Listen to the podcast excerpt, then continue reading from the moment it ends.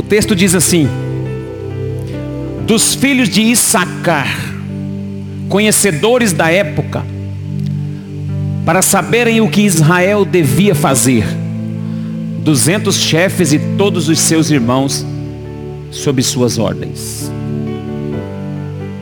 Dos filhos de Issacar, conhecedores na ciência dos tempos, para saberem o que Israel devia fazer.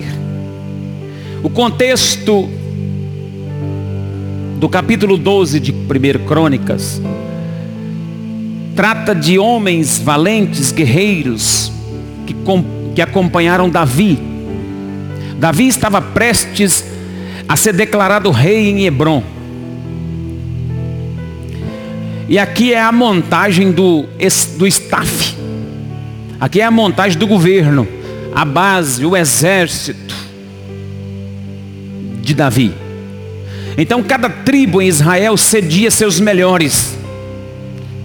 Naftali, Zebulon, Gate, Ruben. E na tribo de Issacar, o registro feito sobre eles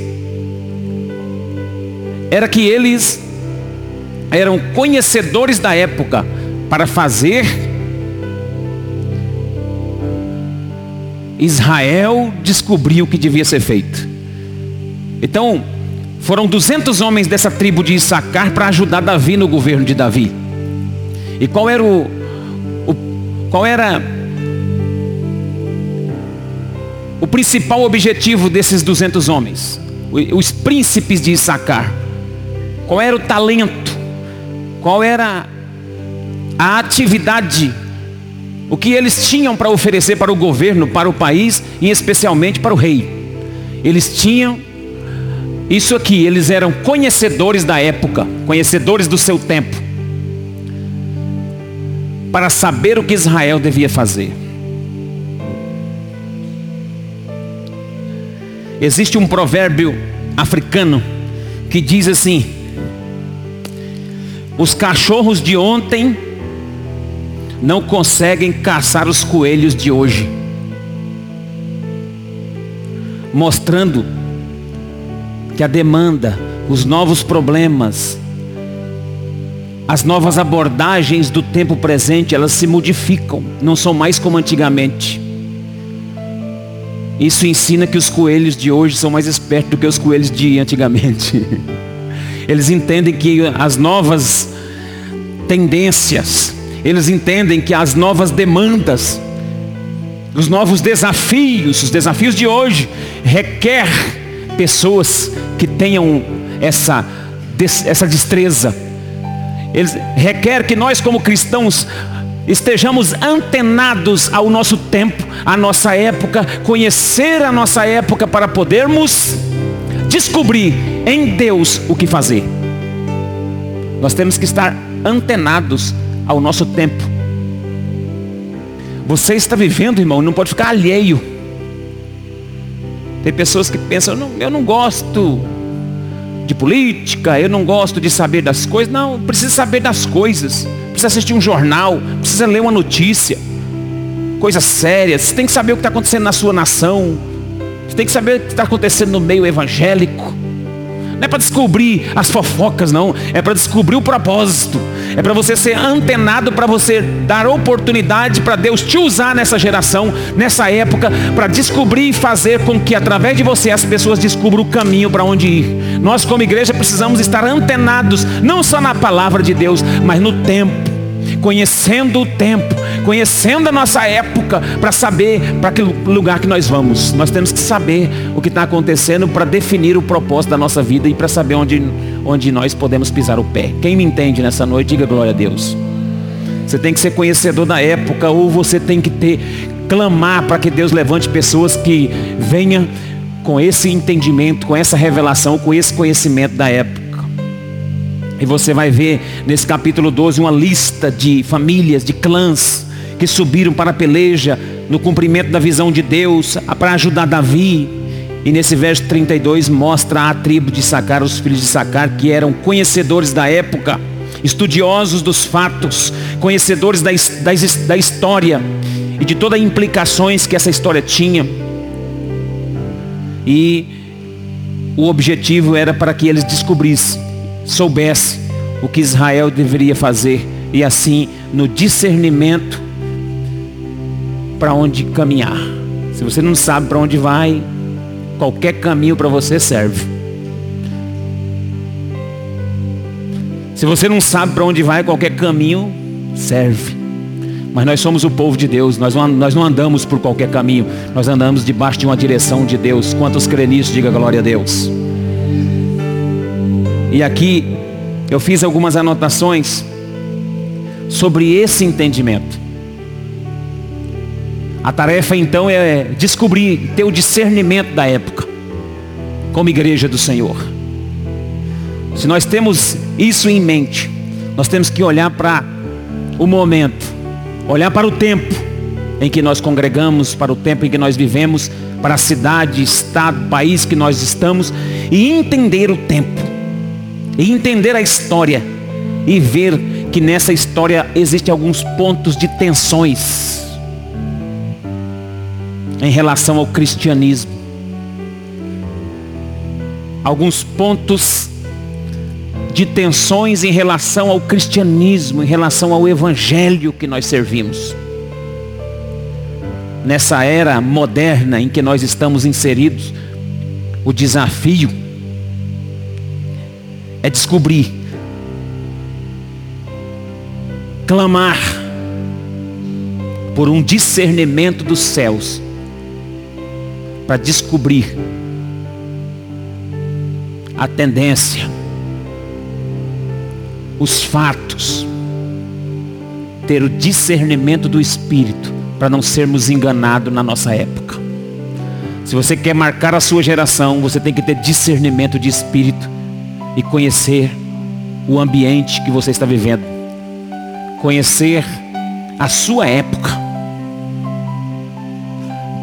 Como igreja, é imprescindível, é fundamental termos a ajuda e a revelação do Espírito Santo para saber o que está acontecendo, descobrir o que de fato está acontecendo, porque isso vai revelar para onde nós vamos. Aleluia, igreja. Você está disposto aí comigo então? Um dos, na minha opinião, o maior dom e o dom que a igreja não é maior em tamanho, mas o dom que a igreja mais tem que buscar nessa época, na minha visão, é o dom do discernimento de espírito. E, e esse dom de discernimento de espírito, da ciência, está com os filhos de Issacar. Eles têm um dom especial, eles têm uma ligeireza, uma perspicácia, eles têm o conhecimento da época. Não é todo mundo que tem conhecimento da época, não, irmão. Tem pessoas aí que sabem que está no Brasil, mas não sabe qual localidade que ele está, não. Onde você, onde você está? Eu estou no Brasil. Você é brasileiro? Você nasceu aonde? Tem gente que não conhece os estados, os locais, as tendências, as coisas, as influências diabólicas. Não está antenado, não conhece as coisas da época, não conhece as novas tendências religiosas. Por isso que chega pessoas de qualquer lugar, de qualquer modo, sobe num púlpito como esse e engana um monte de gente. Porque as pessoas não têm o discernimento e acham que tudo que está aqui é de Deus. Acha que todo mundo que lê a Bíblia é de Deus. Não se engane com Satanás. Satanás é um sujeito milenar. Eu não sei quantos anos você tem de vida e não sei quantos você tem de crente. Mas não fique pensando que você com 40, 50 anos de vida e 10, 15 de crente conhece mais do que Satanás, porque você não conhece. Satanás sabe mais do que qualquer um de nós aqui. Ele esteve lá, tem um conhecimento profundo da palavra, sabe tudo. E para vencer todas essas hostes malignas, com suas tendências malignas, com a visão implantada nesse, na terra maligna, diabólica, só através do discernimento do Espírito na nossa vida. Precisamos conhecer a época ou precisamos invocar o Deus da nossa vida para que Ele envie pessoas como os, os, filhos de Issacar que conheçam a época e nos orientem também no discernimento para onde nós vamos. Como igreja, precisamos de conselhos dos filhos de Issacar, pessoas que conhecem a época, conhecem a tendência, conhecem a ciência tem a ciência da época para saber onde vamos. Debaixo do discernimento do Espírito, vamos descobrir algumas coisas. E a primeira delas é que temos que ter o discernimento sobre uma tendência que existe no meio do povo de Deus, que é a tendência de humanizar o divino. Glorificar a Deus ao longo dos séculos, irmãos, passou a ser uma expressão cristã e não uma prática de vida.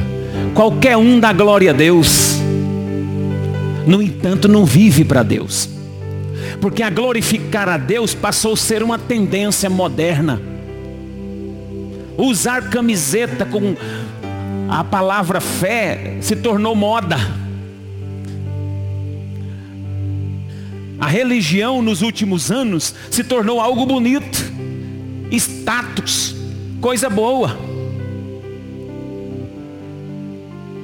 Então a, glorificar, a glorificação a Deus, com o passar dos tempos, se tornou uma expressão. Se tornou uma expressão cristã, mas não se tornou um estilo de vida.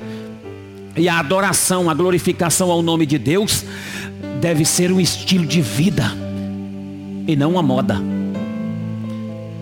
A tendência é esquecer que Deus é maior do que o homem, que a glória de Deus importa mais do que a nossa glória, que o Senhor é soberano e nós somos dependentes de Sua graça. Precisamos entender que Deus é maior do que, do que nós, irmãos, que a Sua glória é maior do que a glória humana. Se você olhar para o século XIX, você vai descobrir uma coisa os teólogos, alguns liberais da época, eles diziam o seguinte, eu não vou falar de, de muitos, mas eu vou citar um, George Strauss, no fim do século XIX, ele zombava dizendo que Jesus não tinha poder. E qual era o argumento que ele usava? Ele falava: seus amigos morreram sozinhos, traídos e em sofrimento, morreram sem glória.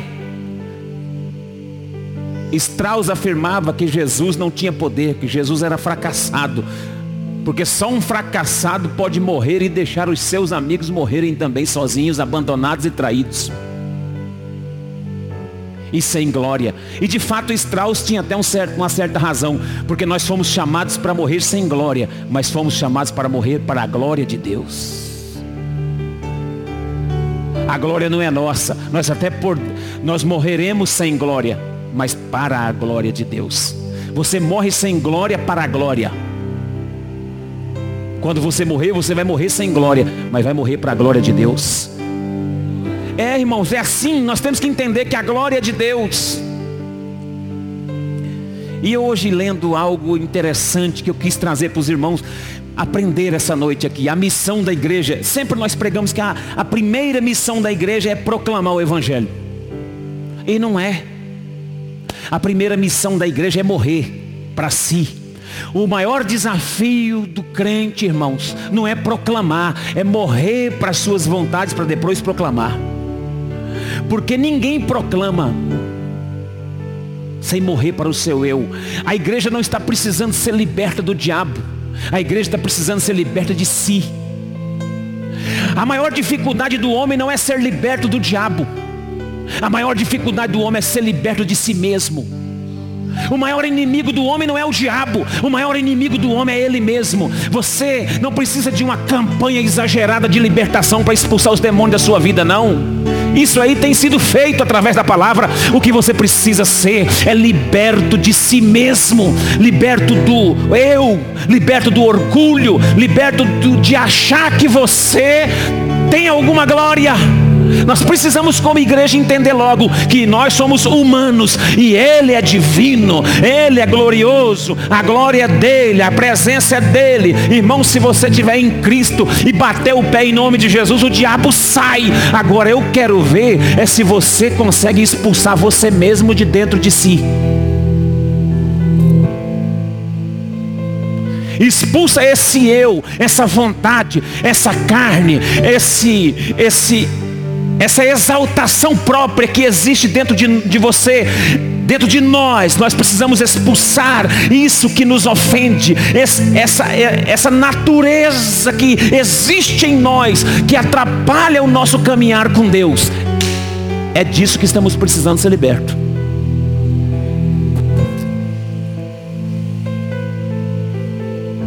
Dá glória a Deus, senão eu vou descer daqui.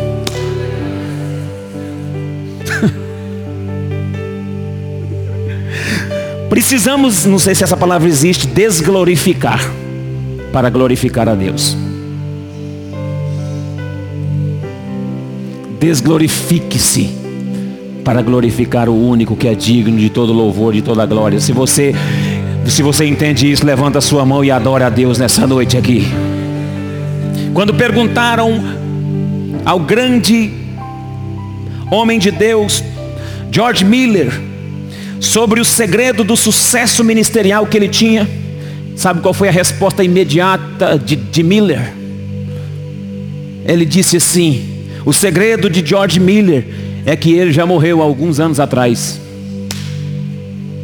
Não vivo mais eu, Cristo vive em mim, e a vida que eu vivia na carne, vivo na fé do Filho de Deus, o qual me amou e se entregou por mim. Sabe qual é o segredo do seu sucesso? É que você já morreu alguns anos atrás e agora quem vive na sua vida é Cristo. Sabe qual é o segredo da igreja aqui? É que essa igreja já morreu para o mundo e ela vive para Cristo. Irmãos, nós não estamos vivos mais não, nós estamos em Cristo, porque nós já morremos para o mundo. Já morri e foi sepultado. Eu estou em Cristo agora. Você não compreendeu, eu acho. Tem porque tem gente que esperneia bastante para morrer, está dando trabalho ainda. Tem uns que tá lutando, tá abrindo o braço para entrar na cova. A carne ainda fala mais alto. Os desejos, as concupiscência. O eu ainda fala muito alto. Ele não morre fácil não. Não morre fácil para o pecado, não morre fácil para a natureza pecaminosa, não morre fácil para o, o achismo. Tem síndrome de dono, acha que tem tudo na mão, que pode tudo, que faz tudo. Você não pode, meu, que você já morreu já há algum tempo atrás. Que dia que você se converteu? Que dia que você aceitou Jesus? Foi naquele dia que você morreu. Tem um defunto espiritual do seu lado aí, é do seu lado, é espiritual. Não é físico não, é espiritual. Já morreu para o mundo. E se não morrer para o mundo, fica querendo as coisas do mundo.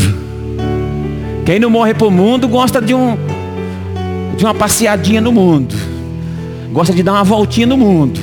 Gosta das práticas do mundo gosta da glória do mundo, das luzes do mundo, gosta do brilho terrestre, mas não gosta da glória celeste, gosta das coisas terrestres, daqui da carne, mas não gosta das coisas sobrenaturais, espirituais de Deus. Se você no fundo do seu coração, você sente uma sensação estranha com relação às luzes, o brilho, a glória do mundo, você não morreu ainda está vivo, tem partes vivas dentro de você que ainda gosta do mundo, ainda gosta de uma glória, ainda gosta de um elogio, ainda gosta de algo, gosta ainda de, de, de, de ser notado. Eu posso ouvir um glória? O grande segredo de George Miller e do seu ministério é que ele já tinha morrido. Era só Cristo que estava no ministério dele. Sabe qual é o segredo nosso? Não atrapalhar a grande obra que Deus quer fazer através de nós.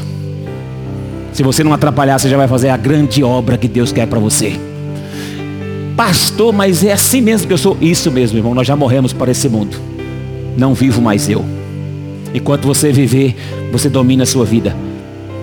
Enquanto você se sentir vivo demais, você domina muita coisa.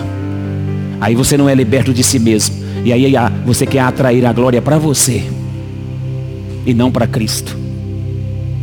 Me entende? Precisamos discernir o humano do divino. Nossos cultos precisam ser cristocêntrico. Segundo, discernir a personalidade funcional da igreja. Eu li um artigo sobre isso fenomenal. Discernir a personalidade funcional da igreja. Sirênios, um teólogo bizantino, afirmou que a igreja sofrera a tentação de desenvolver a personalidade e perdeu a finalidade. A igreja, ela sofreu a tentação de desenvolver personalidade, e com isso ela perdeu a finalidade dela. Ela tem personalidade, mas, não, mas esqueceu da finalidade, do propósito. A igreja tem personalidade, só está perdendo a finalidade. Quando a igreja esquece qual é a sua finalidade, ela existe, mas não funciona. Quando a igreja esquece a sua finalidade, ela tem aparência, mas não tem vida, tem imagem, mas não sabe por que e para que está aqui. Tem imagem, mas não sabe o porquê e o para que está aqui.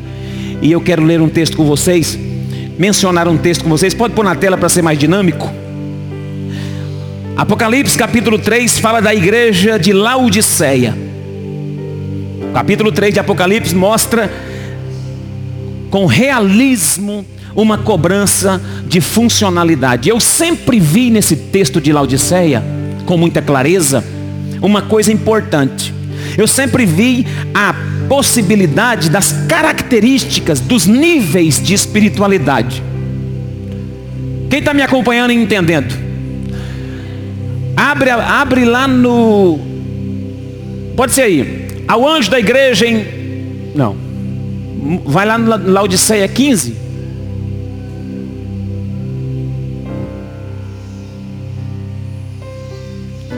Aonde é a partir de Laodiceia? Isso. Conheço as tuas obras. Ele está falando para a igreja de Laodiceia. Que nem és frio e nem quente. Quem dera, quem dera, quem dera, fosses frio ou quente. Eu sempre vi aqui as características, os níveis da espiritualidade da igreja. É fácil ver. Existe um nível quente, a igreja fervorosa, quente. Existe um nível frio, a igreja fria, apática, indiferente aos propósitos de Deus. E a igreja morna. Porque ele vai dizer assim, ó, próximo versículo 16. Assim, porque és morno, nem és quente, nem és frio, estou a ponto de vomitar da minha boca. Ele está dizendo aqui sobre características, níveis, quente, frio e morno. Quente é a aprovação, frio a reprovação e morno a repugnação de Deus. Deus vomita com o morno. O frio ele reprova e o quente ele aprova. Eu sempre via isso, mas aqui tem algo sobre a funcionalidade da igreja. É o que eu quero destacar. A funcionalidade da igreja. Se fizermos uma análise cuidadosa e histórica, perceberemos o assunto tratado sobre funcionalidade. Por quê? Eu quero declarar para vocês aqui de forma prática. Porque ele diz assim, o verso 15, volta para mim, irmão. Vamos entender o texto, olha para o texto. Conheço as tuas obras, que nem és frio nem quente. Aí ele diz, ele diz o seguinte: Eu queria, quem dera, quem dera é o quê? Eu desejo, eu queria. Um desejo meu é que vocês fossem frio ou quente. Então ele não está depreciando a questão da pessoa aqui fria. O frio para Deus aqui também serve. Quem dera você fosse frio ou quente. O frio também serve. Mas como entender isso diante de Deus? Historicamente. Historicamente, Laodiceia ficava entre duas cidades. Uma chamava Hierápolis, a outra chamava Colossos. Colossos ficava numa região privilegiada, um pouco montanhosa, com pedras, e Herápolis também. E elas formavam canais, dutos de água que descia e abastecia Laodiceia. E essa região de Herápolis e Colossos eram águas termais e mineral. Essas águas tinham alguns canais que liberavam água fria, outros canais liberavam água quente. As águas se misturavam no meio do caminho, chegavam em Laodiceia morna.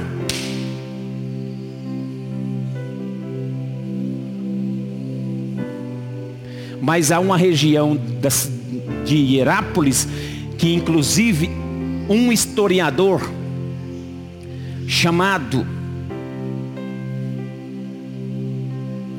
o historiador por nome, não sei se a expressão é essa, Orgion, diz que na entrada dessa cidade, num dos lugares da onde a água era fria, tinha uma placa escrita assim: lugar de refrigério. E na cidade de Colosso, as águas, por serem mais quentes, as regiões de Colossos, quando descia, as águas eram tidas como medicinais. As águas lá, elas eram conhecidas como fontes de águas quentes, sobre as quais diziam que elas possuíam poderes medicinais terapêuticos usados para curar problemas ósseos, reumáticos, respiratórios e outros.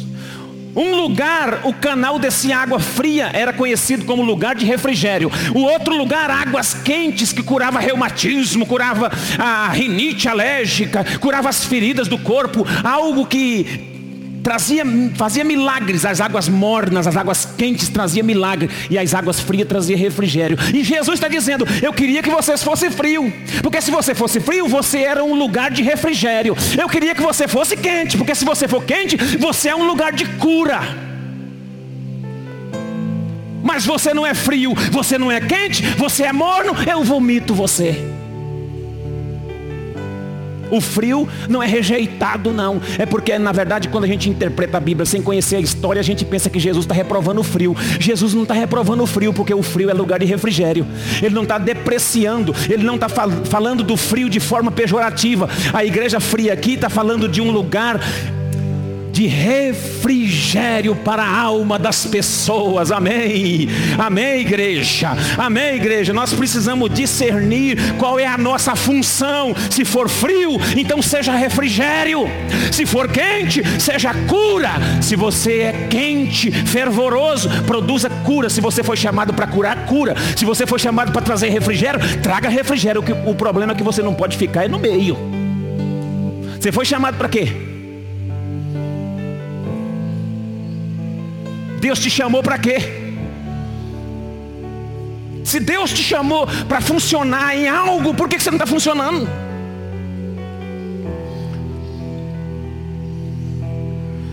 Se Deus te chamou como fonte de água que traz refrigério para os outros, por que você não funciona?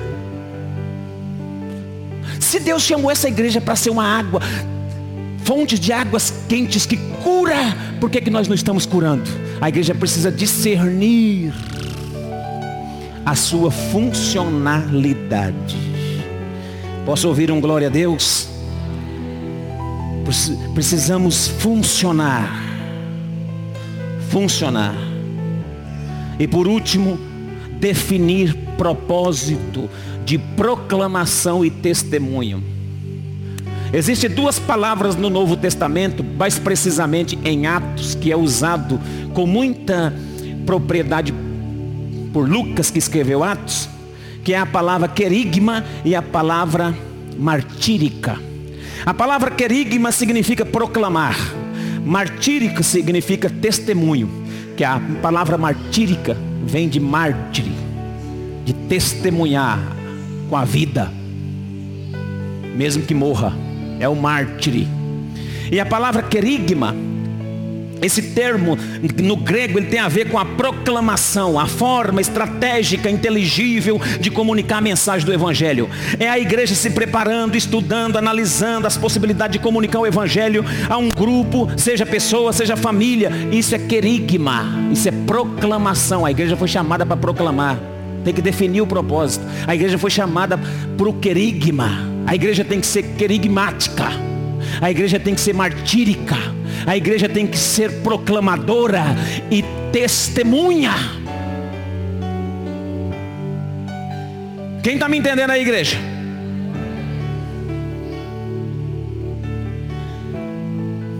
Atos 1, verso 1, mostra isso de forma detalhada para a gente ir para o final da mensagem.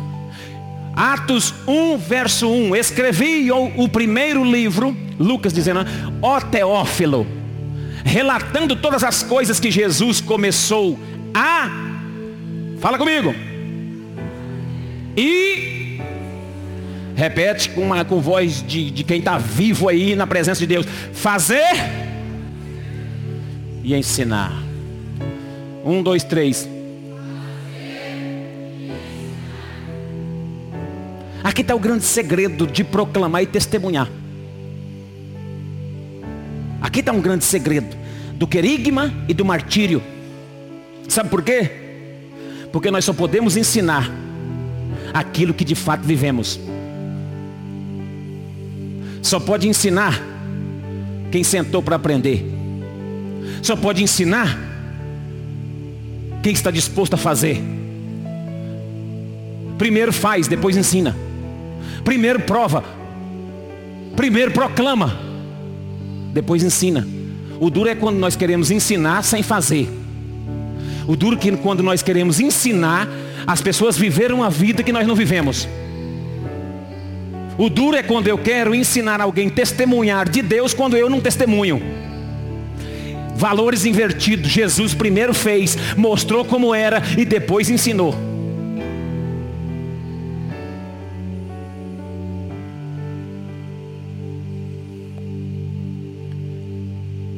A igreja é chamada para servir pelo exemplo. Você foi chamado para proclamar pelo exemplo, depois pelo ensino. Primeiro você ensina como faz fazendo. Faz, depois ensina como faz. Porque se ninguém, senão ninguém vai te seguir. Porque na teoria você é bom, mas na prática você é ruim.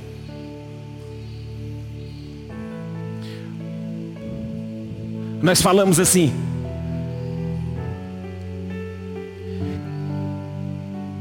Que os filhos. Eu até já ouvi um ditado uma vez: faz o que eu falo, não faz o que eu faço. Eu já ouvi alguém falando isso. Faz o que eu falo e não faz o que eu faço. Isso é diabólico. Isso não é de Deus. Tem pais que chegam na porta da igreja e deixam os filhos e volta. Nove e meia vem buscar. Está dizendo assim, ó, eu estou ensinando para você o caminho. Eu não faço não, mas você faz porque isso aí é bom. Isso não funciona. Nós somos chamados para proclamar com o nosso exemplo. Nós fomos chamados para um propósito de ser exemplo na presença de Deus.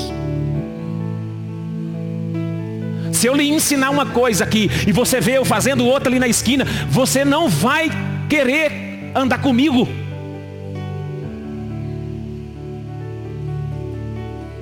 A igreja é querigmática, mas ela é martírica ela tem essa unção para ensinar, essa graça para se relacionar.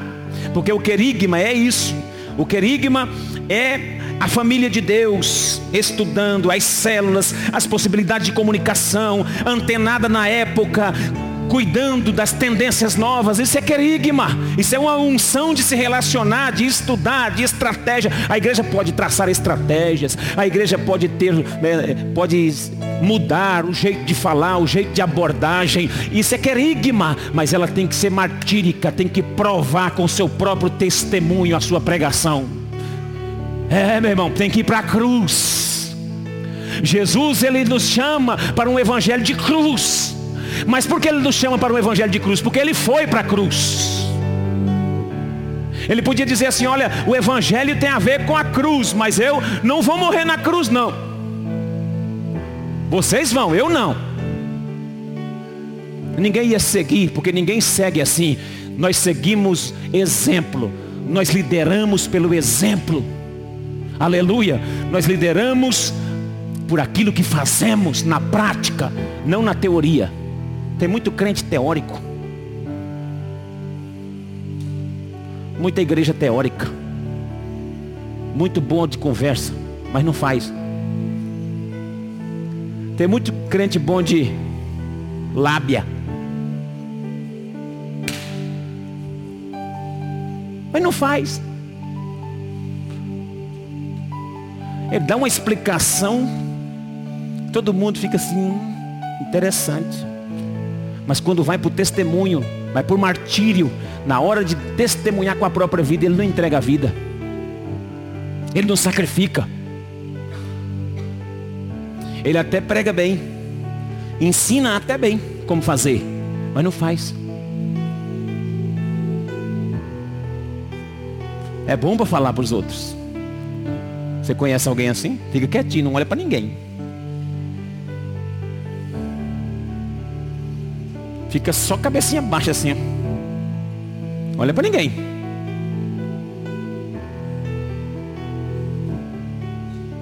Precisamos viver de acordo com aquilo que cremos em nosso coração. É tempo de buscar uma igreja querigmática. Na missão. No desdobramento. No crescimento nas estratégias, mas não podemos perder de vista uma igreja martírica no seu caráter. Quem me entende essa noite? Precisamos ter o caráter de Cristo, disposto a ser martirizado pelo testemunho. Paulo disse isso. Eu, eu trago nas minhas costas as marcas. As marcas Talvez você vai chegar no final da sua carreira cheio de marcas por causa do evangelho. Talvez você vai chegar no final da sua vida todo cheio de marcas de pessoas que lhe caluniaram, de pessoas que que você ajudou e que viraram as costas para você. Talvez você vai chegar no final da sua lida cheio de marcas, de cicatrizes, sinais mas é isso mesmo, Deus te chamou para ser mártir. Deus te chamou para morrer mesmo por causa do Evangelho. Vai, gasta todas as suas energias aos pés do altar dele. Decida isso hoje, irmão e irmã. Decida isso dentro do seu coração. Você não é, você não é parte de uma igreja simplesmente querigmática, que cresce, que, que flui, que monta estratégias evangelísticas. Você é parte de uma igreja martírica, que sofre, que sofre é, o, o labor do Evangelho, que sofre sofre a, a, a penosa obra do evangelho, da pregação, o trabalho, o trabalho duro da divulgação do evangelho. Você sofre sim. Não pensa que você não sofre, não sofre. Você sofre por cuidar de alguém, você sofre por ser exemplo de alguém. Se você ensinou alguém a ser exemplo, mantenha-se. Se alguém olha para o seu casamento e vê que o seu casamento é bom e se, e se, e se espelha no seu casamento, vigia com a sua esposa para você não pecar perto dessa pessoa, porque senão você vai desmotivar ela. Você tem que sofrer com essa sua esposa para deixar tudo bem claro, resolvido, para que os outros olhem e vejam que o seu casamento é bom e por isso que os dele, o deles está, também está bom. É, irmão, você é um testemunho, você é um mártir. Sua casa é referência, sua célula é referência. E às vezes por causa disso nós sofremos. Tem lugares que nós não podemos ir, tem coisas que nós não podemos comprar, tem roupas que nós não podemos usar. É, meu irmão. Porque nós já adotamos essa ideia de nos martirizar Você não é dono do seu próprio nariz, não. Você não faz o que você quer, não.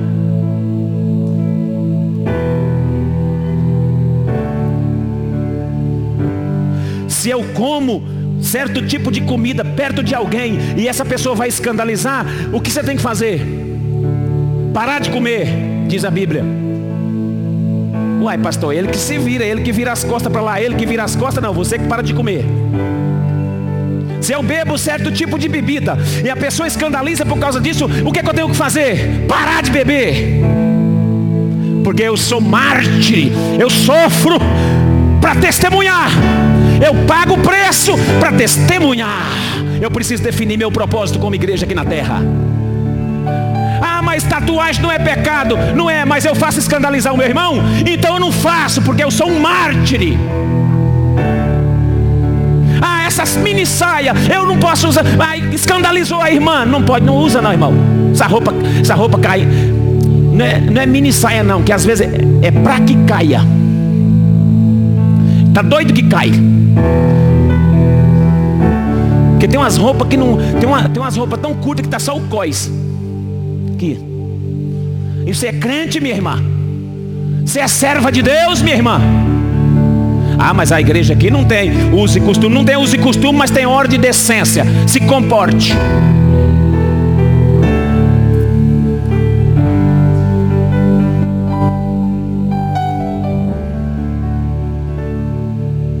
Você também, varão, homem de Deus.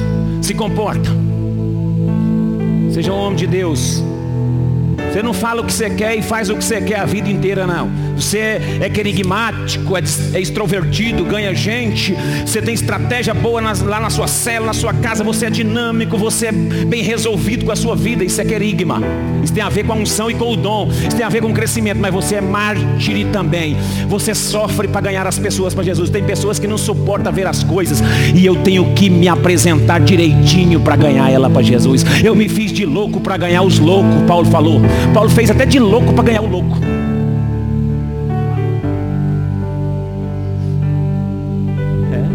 É. Eu já vi os meninos vestidos de chaves. O Rude de Chaves e a Ana de Chiquinha.